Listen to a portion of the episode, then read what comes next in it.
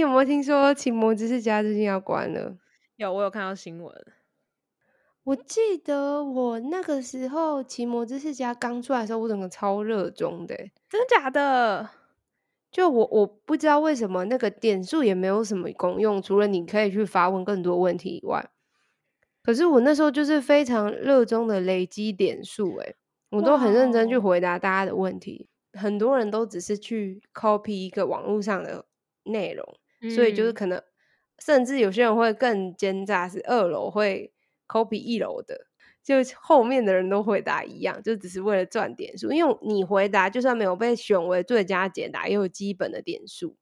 哦，原来是这样。我现在有时候 Google 出来第一个、第二个都还是奇摩知识家，诶他现在还在造福大家。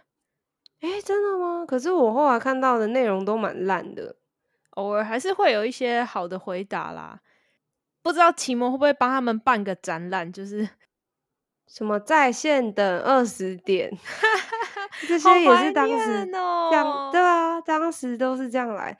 那我当时就觉得他有个盲点，就是他是他的机制是有发问的人给点数，可是发问的人就是不知道答案是什么，他才上来问的啊。所以有时候选出来的答案，你就会发现是错的。所以是选他觉得最温馨，然后他觉得收获最多的这样子。对，可是那个就是非常主观的感觉，所以有时候你会看到，哎，这个怎么会被选为最佳解答？那是我那时候觉得，哎，这是最大的盲点。哦，原来如此。大家好，欢迎来到小 P 童话会，我是 Y，我是 P。现在上班族最期待的就是周五下班，但我记得啊，我以前最期待的其实是。周六或周日的晚上，我最期待的就是偶像剧的时间，九点四十，一开始是九点四十吧？你怎么记得这么清楚？超奇怪的，因为我那时候就觉得，为什么是这个很不是整点的时候？而且那时候我们大概国小，所以我都觉得哦，好晚哦，我今天又要晚睡了，有一种又罪恶又兴奋的感觉。对，九点那时候九点多是觉得超晚。然后最近啊，P 就在我们的群组里贴了，呃，就是有一个 YouTuber，他们是一个两人团体嘛，那他们就翻唱了二十年来台湾偶像剧的主题曲串串烧，哇，真的很赞！串烧二十分钟，我是 replay，有时候 replay 一整天。然后我就去找了另外更多，就是专门 for 八年级生小时候，也就是。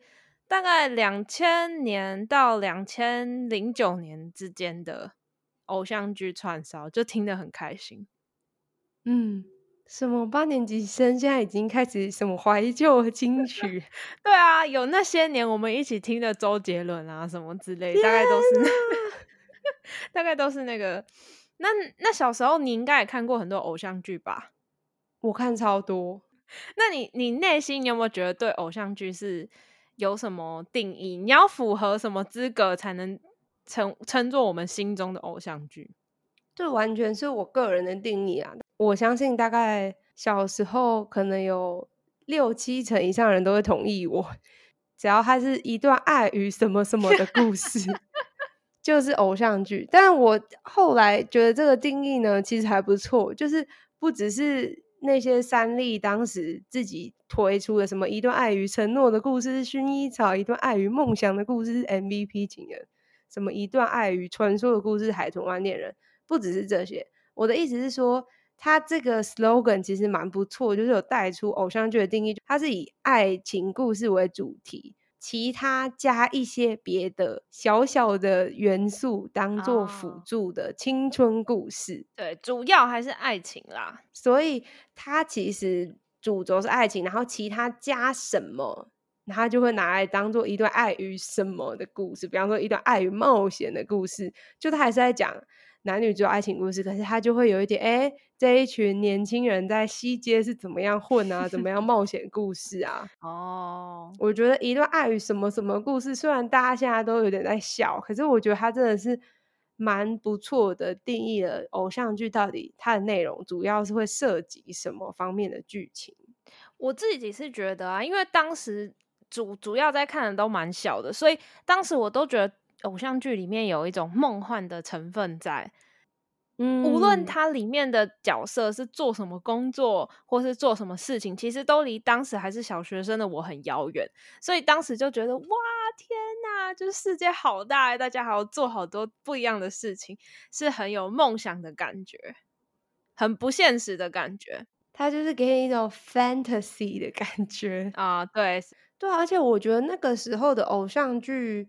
虽然现在大家回头去看，有时候会在那边笑说啊，就是很老套什么的，可我觉得那个年代其实还是蛮美好，就是说好像老人会讲话，但是 我觉得那个是台湾还在娱乐产业还有一个话语权的时候，哎，就是你你如果说偶像剧，十个人你遇到九个人都会知道说哦你在讲台湾的剧，所以说你只要讲出这个名词。就可以想象出那个样子，那个故事是什么样子，然后也可以举出几部你喜欢的。然后当时亚洲的国家也都会想要模仿这个模式，比方说像《流星花园》，我记得它其实原著是日本嘛，是啊，可是反而是台湾拍了超级红之后，才开始有，包括日版、韩版都一直模仿，好像还有泰国版，嗯。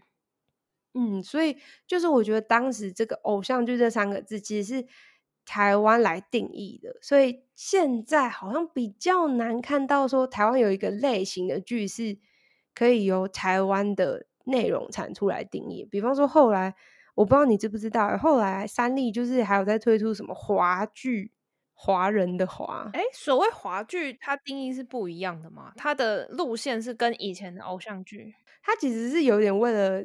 打入中国市场跟东南亚市场的样子吧，就是行销给华人。可是其实说真的，你要问我说华剧是什么，我讲不太出来，就不像偶像剧。你一问我，我刚刚就可以讲噼里啪啦一大堆定义。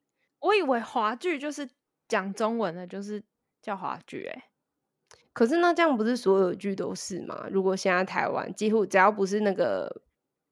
乡土剧讲台语的，觉得你没有办法描述出它的风格到底是什么，就它没有一个很强硬的类型。我自己是觉得有点为了冠一个新词而冠一个新词。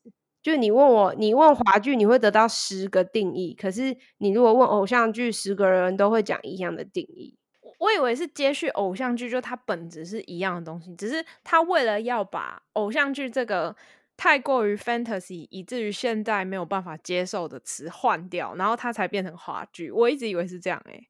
嗯，我自己好像有看几部，可是我觉得它的内容你也说不出它有什么特别不同，好吧？然后也没有一个特殊的风格，我就有点不知道它这个词是想要干嘛，蛮模糊的吧。所以我至少我心目中，就不管你喜不喜欢偶像剧，我觉得偶像剧这个类型。当然是蛮成功的。说到偶像剧啊，我就去 Google 台湾偶像剧。最早最早在台湾第一个被称为偶像剧的，真的就是你刚刚提到的《流星花园》。他从两千年开始，嗯，真的是他最早。因为在之前就是一些我们可能没有看过，就是爸妈那个年代的剧，这样。直到《流星花园》才真正进入了偶像剧的时代。偶像剧的时代，它一开始。流星花园不是一些高中生，然后都是有钱人，就是你很难想象的生活。然后呢，到 到到后来呢，就渐渐，比如说女主角是一个平凡人，她会遇到一个很有钱的人，无论是一开始就很有钱，或者一开始装的很没钱，但其实很有钱，但都是一个平凡的女生跟一个有钱男生。再后来，再后来发展到最后，我们可以看到他是。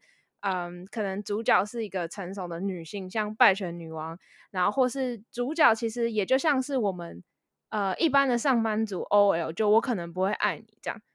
嗯，我觉得他真的是有一个演进的感觉，整个题材上面是好像从我们刚刚讲那种很 fantasy 的感觉，越来越贴近我们真正的现实生活。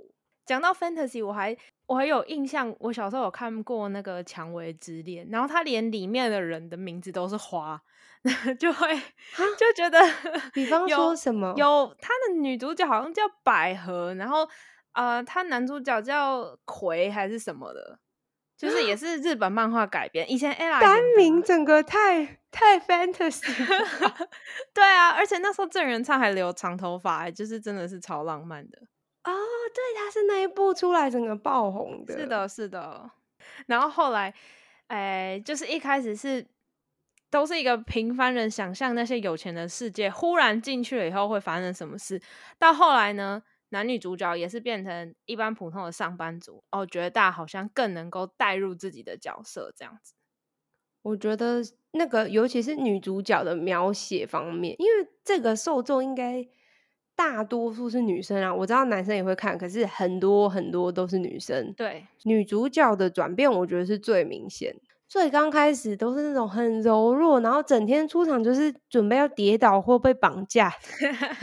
哎、对真的，女主角就是专门出来跌倒跟绑架的。到后来，我个人认为啊，转捩点是那个拜权女王哎、因为她加入更多现实层面，而且她对整个女主角描写整个变得很立体。因为以前都是男主角描写比较立体，就是女主角就那样，没什么个性。可是拜权女王是加入很多现实面，让你觉得哦，这个女主角是一个活生生的人，就她跟男主角有八年的年龄差异，就姐弟恋，他们也会遇到一些现实的挑战，比方说终于在一起了，可是男主角要出国念书，那他们要不要继续在一起？这种很现实的描写，所以从那之后就包括说你刚刚讲的，我可能不会爱你，就好像越来越走向双方地位比较对等嘛，就是不再是女生都超废，男生就是整天在那边耍帅。那你有没有觉得《拜权女王》出来以后，就她反而又为了这个偶像剧圈新增了一个标签，就是啊，就是如果年纪比较大，然后还没有结婚，然后工作很厉害，但是感情有点空白，这样又会被定义成败犬这样。我记得那个剧当时是已经有这个词了，然后他才拍这部剧，所以他其实是在讲说，好像败犬又怎么样，我我就是女王，类似是这个概念。嗯所以他反而不是创造那个标签，他反而是有点去解释那个现象，然后去演一个故哦事。我个人是蛮喜欢，而且为了要跟你讨论这个偶像剧的话题，我去看了一下最后一集的《拜权女王》的，她在 YouTube 上面竟然还有诶、最后一哦集。难怪你写剧情写这么清楚。哎、不然我真的都会忘记啊，只记得姐弟恋，根本不记得男主角也要出国念书，好不好？我觉得他下面有一个最佳留言，我觉得还不错，我可以大概念给你听。他是说，十年前台湾就可以拍出这种大女主的偶像剧，而现在对岸的偶像剧女主角都还在疯狂傻白甜。她觉得可以看到这样子的剧非常的幸福，因为那正是女性自主开始觉醒的时代，开始重视自己的人生，即使需要爱情，却不放弃自我，然后可以活得相当精彩。我觉得这个就是非常棒的注解。然后他哦讲的那个对岸偶像剧，他们很多那种网络小说改编的，真的都还在疯狂傻白甜的，什么契约结婚，我是记得你以前有一段时间是蛮爱看的。对啊，就是很无脑舒压。哦当你想要无脑舒压的时候，但不不好意思跟别人讲，啊，我怎么讲出来？不好意思。我觉得台湾已经跨过那个，我觉得他们现在还在很早期那个，而且是大量量产，就是他们好像有个词叫做甜宠剧吧，就是很哦甜的甜，宠爱的宠，就是现在一个中国那边很夯的类型。哎，你完全没有感觉？因为我是想说，呃，以前有一个什么维维什么的，就是那种剧，是不是？哦，对对对，就是那个。那可是现在他们不是有什么三十而已吗？虽然我没有看过，但是是不是已经有一些转变？三十岁的女生怎哦么样怎么样？不管怎么拍，就是拍完了那些女主角傻白甜，时随着时代的演变，还是会进阶到呃女生要有自己的事业，然后不能只靠爱情过活，男生也有一些需要需要温暖跟关怀的地方，这样子一起一起进步。对啊，我觉得整体来讲，所有拍剧，你这种题材拍到一个极致之后，大家可能会有点腻，就会从那种青春幻想慢慢加入一些可能职场的元素啊，然后角色也越来越真实。比方说，我记得你蛮喜欢那个，我可能不会爱你嘛。嗯，你那个时候是李大人派还是什么丁立威派？对啊，我刚刚就想说，讲完女主角，我们来讲男主角。我记得一开始偶像剧男主角的角色都是比较高冷，然后要聪明。其实一开始很冷漠，但内心其实是一个好人。然后一开始都会对女主角很凶，然后是他们熟了以后啊，吵架完以后啊，然后才开始对女女主角很好。然后呢，经典偶像剧里面也会有另外一个角色，就是男二。男二就是一个一开始就对女主角很好、很温柔，一开始就有呛名说：“我就是要追女主角。”但是他一直没有办法成功，那反而观众就觉得哇天呐，男二付出这么多，男二人这么好，那怎么女主角都没有办法心动？我都一直觉得男主角是女主角的，男配角就是佛全部观众的。哎，真的，我以前专门就是喜欢男二，我都没有很喜欢男主角。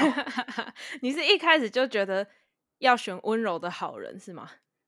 就是我觉得现实生活中大家都会选男二啊，哦，男二都是那种默默关怀付出，然后甚至还会什么载女主角去找男主角，这什么悲剧的事情。可是男主角通常都是什么性格很骄傲自大，但是可能你后来会发现，哦，他是因为从小家庭缺乏温暖什么什么的。现实生活中，你光在骄傲自大那一关你就过不了，好不好？这就是我可能不会爱你里面一个是一开始女主角的男友丁立威，然后一个是女主角一直以来的好朋友李大人。我觉得丁立威其实就是很像传统男主角，看起来好像是有钱吧，我有点忘了，有钱，然后又对女主角凶，偶尔又会温柔。那李大人像以前的男二一样，他就是一直很温柔的守候在女主角的旁边，他们一直是。以一个好朋友的角色相处，那后来大家都把暖男就会说人家是李大人这样。你当时是李大人派还是丁立威派？其实这部我真的觉得蛮特别，是我当时看我完全没有站派。通常我就像我刚刚讲，我通常都不喜欢男主角，我都喜欢男二。可是那部剧里的人不知道为什么都让我觉得蛮讨厌的。哎，怎么说？男女主角还有里面各个角色都有我讨厌的地方。我的那个讨厌可能来自于他太真实了。他真实到你会可以想到现实生活中就是有这个人，你甚至认识那那样的人，你就是会很讨厌说为什么女主角这样犹豫不决，好像在两个人之间犹疑哦。所以你讨厌女主角是这这样子，或者是男主角也是嘛？他们都说哦，我们都是好朋友，可是你看他们最后还不是在一起了？对，所以就是这种很讨人厌的地方，就是你可能会想到你的现实生活。就是他们不会说是女主角，就是一直死死的盯着男主角，他也是经历过一番挣扎，哎，我到底喜欢谁？然后哦，好像又有点对不起谁？我觉得很真实，因为现在其实你要说两个人摆在前面，也没有这么绝对啊，大家都还是会考虑吧。嗯，没错，我觉得真的是你讲没错，就是绝对。就以前如果我说我们现在的词叫什么傻白甜的话。那个地方都是整个就是黑白分明，哎，就完全超绝对。你看主题曲的那个画面，就知道结局是什么，就是谁跟谁会在一起。可能是如果是后来我可能不爱你，他中间那个纠结，你根本不知道他最后会跟谁在一起。中间那个他的挣扎来来去去都很真实，就会。我就讨厌这一点，我觉得太真实了。你喜欢果决一点，剧就是不要跟人生一样这么辛苦，是吗？可能会让你联想到自己，哎，就是你会希望可以看到一个很果决的人，可是现实生活中就是没办法这样。就是你看到剧里面人也跟你一样没有办法这样，就觉得 天啊，你真的太没出息了吧，好讨厌。当时是大学的时候吧，我可能不会爱你。我那时候都跟室友会窝在客厅看。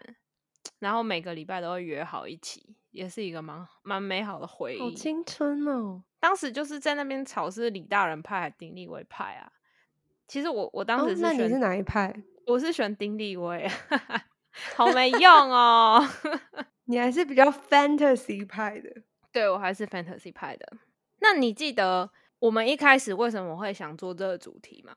就是我们当时听到那个主题曲的串烧，觉得整个回忆涌现呢。没错，而且主题曲都很好听哎，歌词跟剧情是你听到歌词就知道剧在演什么。对，我记得有一阵子的歌，应该说最刚开始偶像剧的歌，都是为了剧量身打造的，或者是说当时其实为了推一些团体，其实就是借着歌，然后借着剧去推人啊。而且唱的人，唱的人就是演员，你不买单都不行。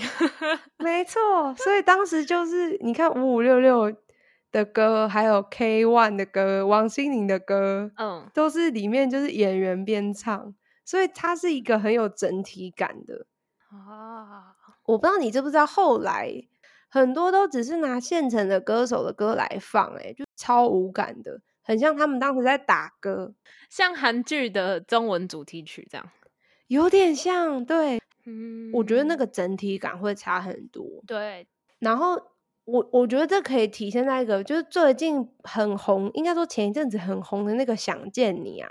他又开始恢复了这个量身打造主题曲的习惯。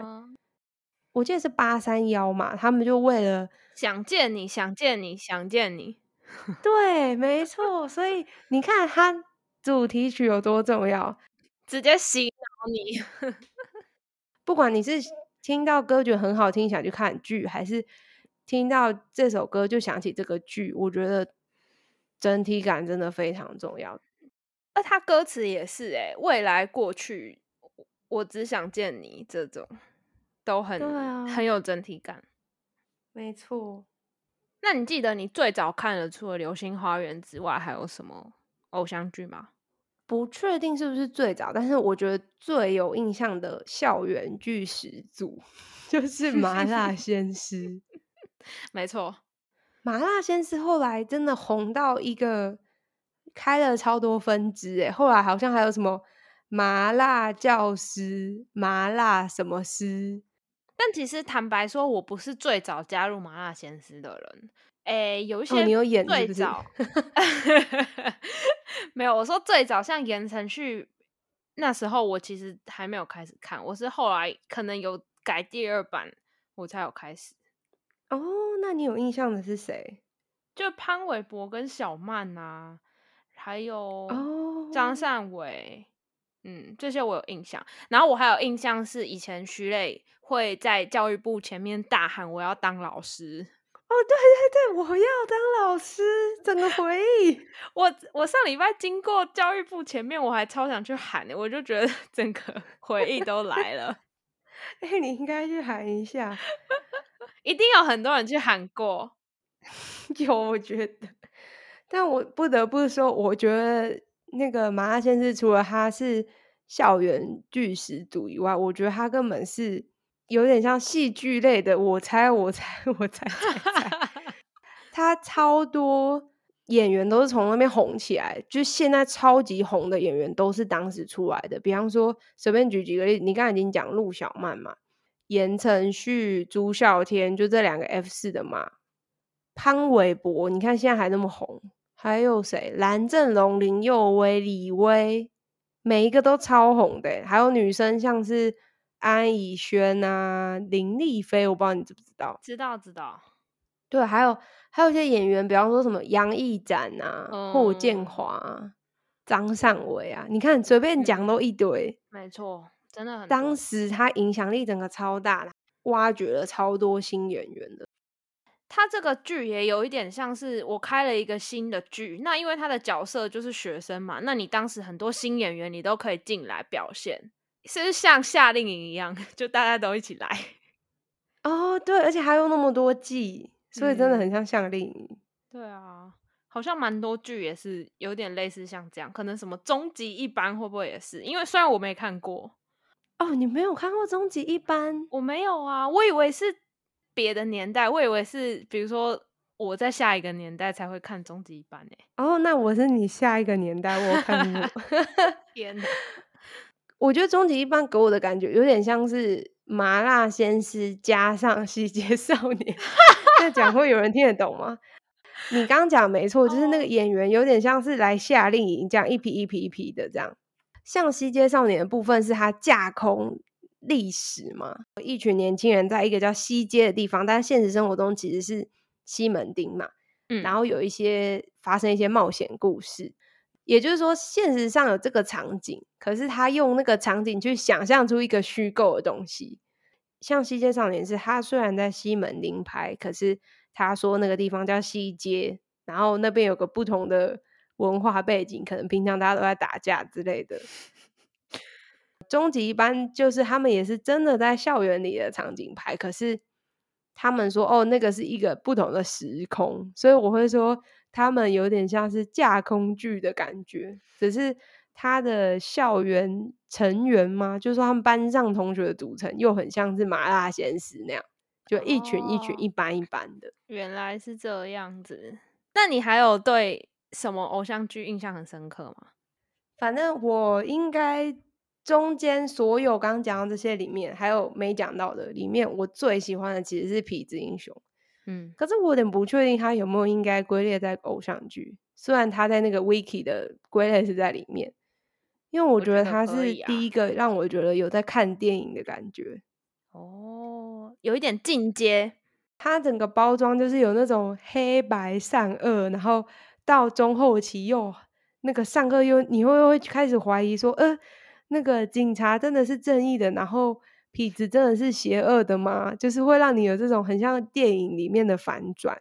嗯，所以那一部我真的觉得很棒，而且它应该有点像刚刚那个架空历史的感觉，就是说它实际上是在高雄拍，可是它在故事里面是说哦，有个海港城，然后发生了这样子的故事。我因为那一部剧看完之后，我真的去高雄旅游，因为他把那个海港城拍的太漂亮了。这行销城市的的烂商哎、之前的那些你刚刚讲那些什么家里很有钱的男主角啊什么，他们其实场景都不是很在意，因为反正就是很有钱，就在家里拍嘛，或者是校园，嗯，它不对会有一个地方特色的感觉。可是《痞子英雄》整个是有一种城市行销的整体感，就是说它整部有剧都是围绕着这个城市。哦，唯一我觉得可惜的地方是他们的场景是现实的。当年好像到年底，所以我才趁年底前赶快去看他那个警察局的摆设。哦，好棒哦！我觉得他要是可以留下来的话，就可以像韩国一样旅游，就带你去那些场景。我觉得蛮可惜的。说到旅游场景，我可以讲，我可以分享一个，我之前去日本玩，不是有一部那个动画跟漫画是《乌龙派出所》吗？嗯，它是龟有公园前派出所，所以我就去那里，然后要找那个龟有公前公园前派出所，就真的有一个派出所在那里，但是长得跟漫画完全不一样。那他那个也是跟他们的整个小城市有合作，就城市的各个角落都可以看到漫画人物的雕像。那你走完一圈，刚好可以看完他们所有的人物。我觉得这也是大家会去朝圣的地方，他算做的还蛮不错的。诶，好有趣哦！如果我是嗯有看那部，然后很迷，我真的会想去诶。那它附近的有一些像游乐场，小小的游乐场，它里面就有一些真实重现呃派出所的门口啊、警车啊，这样就是有美很美好的回忆。嗯，我觉得这方面韩国跟日本都做的蛮好的诶。我我嗯真的蛮可惜，就是台湾有些场景，当时都很想去朝圣，可是他只要过了某个期限，他就不会留下来。嗯，对啊。那我自己对近期比较印象深刻的偶像剧应该是《通灵少女》吧，它是有把台湾味拍出来，但它又不像以前，嗯，你拍到台湾好像就会特别，你要强调多乡土啊，多在地，一定要讲台语，然后就是那个人的感觉，我觉得比刻意营造要乡土的感觉更真实，所以就是拍出台湾味又不俗气。然后它每一集的剧情其实也蛮值得醒思，因为它是呃一个真实的灵媒，它故事的改编。它里面有个很重要的观念，就是比起你去相信那些呃鬼神啊，你是应该要更去珍惜身旁的人，不然你就是求神问卜其实是没有用的。我很喜欢，哦，所以他就是有醒思，但是又不是那种很沉重，然后很闷。对，他也不是说。教式的，那该有的幽默他也会有这样。哎，那真的很棒啊！我应该要找时间看一下哦。而且讲到最重要的偶像剧里面的恋爱情节，里面也有，我也觉得很喜欢。说它就是一段爱与什么什么的故事，爱与通灵的故事。哎，好赞哦！我们常常会觉得说，有些演员是你在戏剧里面啊，你会有个角色加成的效果。呃，《通灵少女》里面的男主角真的是演员有加成，他果然爆红是正确的。哦，你是不是后来超喜欢那个演员？对，可是后来看他其他剧，好像就 果然还是有点跳脱那个角色，就不不是他这样。可能我爱的就是阿乐学长，不是这个演员。那你最近有印象深刻，还有看其他偶像剧吗？我最近还真的都没有看诶。我想见你也算是最近的吧。想见你，我一直想看，可是因为我听说很多集，然后很多人都跟我讲说，看第一集就会看到最后一集。我非常的怕，因为我最近很忙，所以我很怕我开启第一集之后就停不下来，所以我是故意不让自己看。很多人都在讲说许光汉到底帅在哪？什么他什么只是长相平凡路人？这我觉得大家一定是因为没有看《想见》，没有看，那你就会觉得他是路人。我觉得是诶，因为其实我没有特别，我没有觉得他丑，但是我我也没有特别觉得哇，这些超帅的，就是没有像别人那么疯狂。那我觉得就是角色加成，你看了以后，你就会觉得他帅了。嗯，没错，你只要问这个人说你觉得许光汉怎么样，你就可以知道他有没有看。这就跟裴勇俊是一模一样的道理。就我到现在都没有觉得裴勇俊帅，可是只要看过《冬季恋歌》，人都说裴勇俊超帅，就角色加成啊。以后可以专门聊这个吧。没错，所以我们刚刚讲说这个主题曲啊，为什么每个听起来就是特别有感觉？然后比现在的歌特比起来特别的好听，其实这不是一个我们独有的现象。有时候我看我妈就是听他们那个年代的歌，就会觉得那个年代的歌才好听。我们现在的歌到底在写什么东西？嗯，是嗯，其实这是一个现象啊，就是情绪链接。因为有时候我们在青少年时期的时候听的歌，就是你当时是。有经历一些，比如说情绪上的波动啊，或者你当时有什么很刻骨铭心的记忆，那你就会自动跟这些歌连接在一起，所以就变成说，你听到的就是你会回想到你青春年华那一段时间的心情的故事，所以你才会觉得那个歌特别好听。哦，你这个就是人家说的，我怀念的不是偶像剧，而是那时候的我自己。为什么会觉得那时候剧好看呢？其实我我就做这个这一集之前，一直觉得我是不是应该要挑一些集数来复习一下。但是有时候点开，你就会觉得满满的时代感跟尴尬。为什么？为什么现在看没有办法看下去了？嗯，我自己是觉得小时候可能对演技的要求没有那么高，也是一个原因。没有想，因为我有曾经回去，因为我心目中一直觉得那个不能说的秘密是一部超赞的神片，嗯，我心里一直这样觉得。结果后来我因为我觉得太好看，我在我心目中，所以我就回去看第二次。就回去看第二次的时候，觉得哇塞，有些人演技超尴尬，为什么我当时都没有觉得？就剧情还是很棒，可是演技好尴尬，所以我觉得长大之后会。突然觉得演技是什么？可是你年轻时代的印象就已经停留在那边了，所以你年轻时代你的标准是稍微宽松，所以你会觉得当时就很好看了。而且我觉得有时候台词真的很很尴尬哎，但我我不知道这是一个台湾的剧一直以来的通病，就大家两个人讲话讲的好好的，但是在剧里面就会觉得特别咬文嚼字。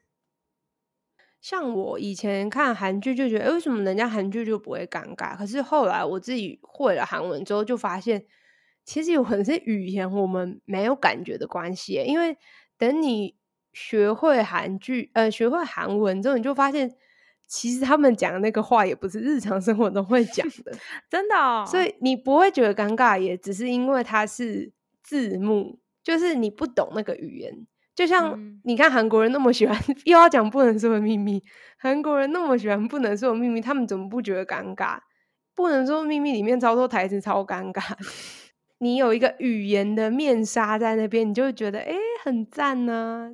所以你刚刚讲到演技，我就觉得说，我以前看那么多王心凌演的偶像剧啊，那她的演技到底是好还是不好？那我最近有刚好看到她一个新的 MV，就是有一部叫《大眠》的 MV。那虽然 MV 里面的剧情是就是有点有点无言，你可以去看一下，但是我觉得它里面偶像剧的那个演技丝毫没有褪色。哎，其实我很希望他可以继续演。对，而且他歌也唱的不错，他还可以唱主题曲，我觉得超好的。王心凌的歌真的很棒哎，他有一个过年的组曲吗？还是他在什么红白艺能大赏的组曲？你可以去看一下，真的很棒。你都不知道说哇，原来王心凌的歌我们几乎每一首都知道，就是跟你的你青春年代情绪链接了吧？真的，而且你会以为说，哎，王心凌好像没有特别哪一首很红的歌，没有除了《爱你》以外。可是他唱完那个串烧之后，你就觉得，天哪，原来那么多，至少起码二十首你都知道，而且你都有办法跟着唱，嗯，那个回忆涌现。结尾之前啊，我这我要跟 P 聊一件突袭的事情，哦，就是请问。不是，请问 P 还记得我们曾经在高中的时候参与一场盛会吗？啊，那个盛会，我们都说主持人是侯佩岑，是怎么了？你是不是没没有料想到我会讲这一段？哦，好突袭哦，吓到！你讲终极一班的时候就应该要知道。Oh my god！然后呢？你要讲什么？我好害怕。没有，我没有要讲什么，我只是想唤起大家的回忆，这样子啊，就这样。没有错啊，你知道别人完全不知道我们在讲什么鬼。就我们高中的时候曾经去看一个，好像是飞轮海的活动吧，我讲出来了。但是我们当时好像也没有特别迷，耶，就只是刚好有票而去，然后还不敢跟还不敢跟同学讲。对，青春期。好的，就这样子。好，刚刚讲完这么多怀旧的情节，可以回归到我们现在现在的生活。我最近生活最大的变化，应该是我终于去打了 COVID nineteen 的疫苗，打了第一剂。请问你有什么感觉？我打的是 Pfizer 的疫苗，所以它是两剂，然后第二剂是三周之后打。它有副作用，就是你打完的第二天手臂会非常的酸。然后我另外还有一个症状是，我非常的累。我原本以为就我每天都很累，所以我不会有特别的感觉。可是那个累真的是你可以感觉到是不同的，因为我那一天是眼皮会一直。没有办法控制的，想要闭起来，睡了九还是十个小时吧，副作用好严重哦。那我听人家说第二季会非常严重，就是真的会头痛，哇哦，会有一些痛症出现，所以我现在也是蛮紧张的。第二季，但无论如何打了第一季，还是觉得哎，有一种已经一半要免疫的感觉了。嗯，那你第二天可以找一个隔天没有事情的前一天去做。对你这个是我很后悔的一件事情。其实你第一季打完之后，他就会当场就会跟你约第二季，第二季接种的时间。当时他会直接算三个礼拜后，三个礼拜后就是一个工作日，所以不知道那时候会怎么样，非常的危险，非常的危险，可能会躺两天。天啊，祝福你！好，谢谢你的祝福，谢谢大家的收听。我是 Y，我是 P，就这样，就这样，这样就拜拜，拜拜。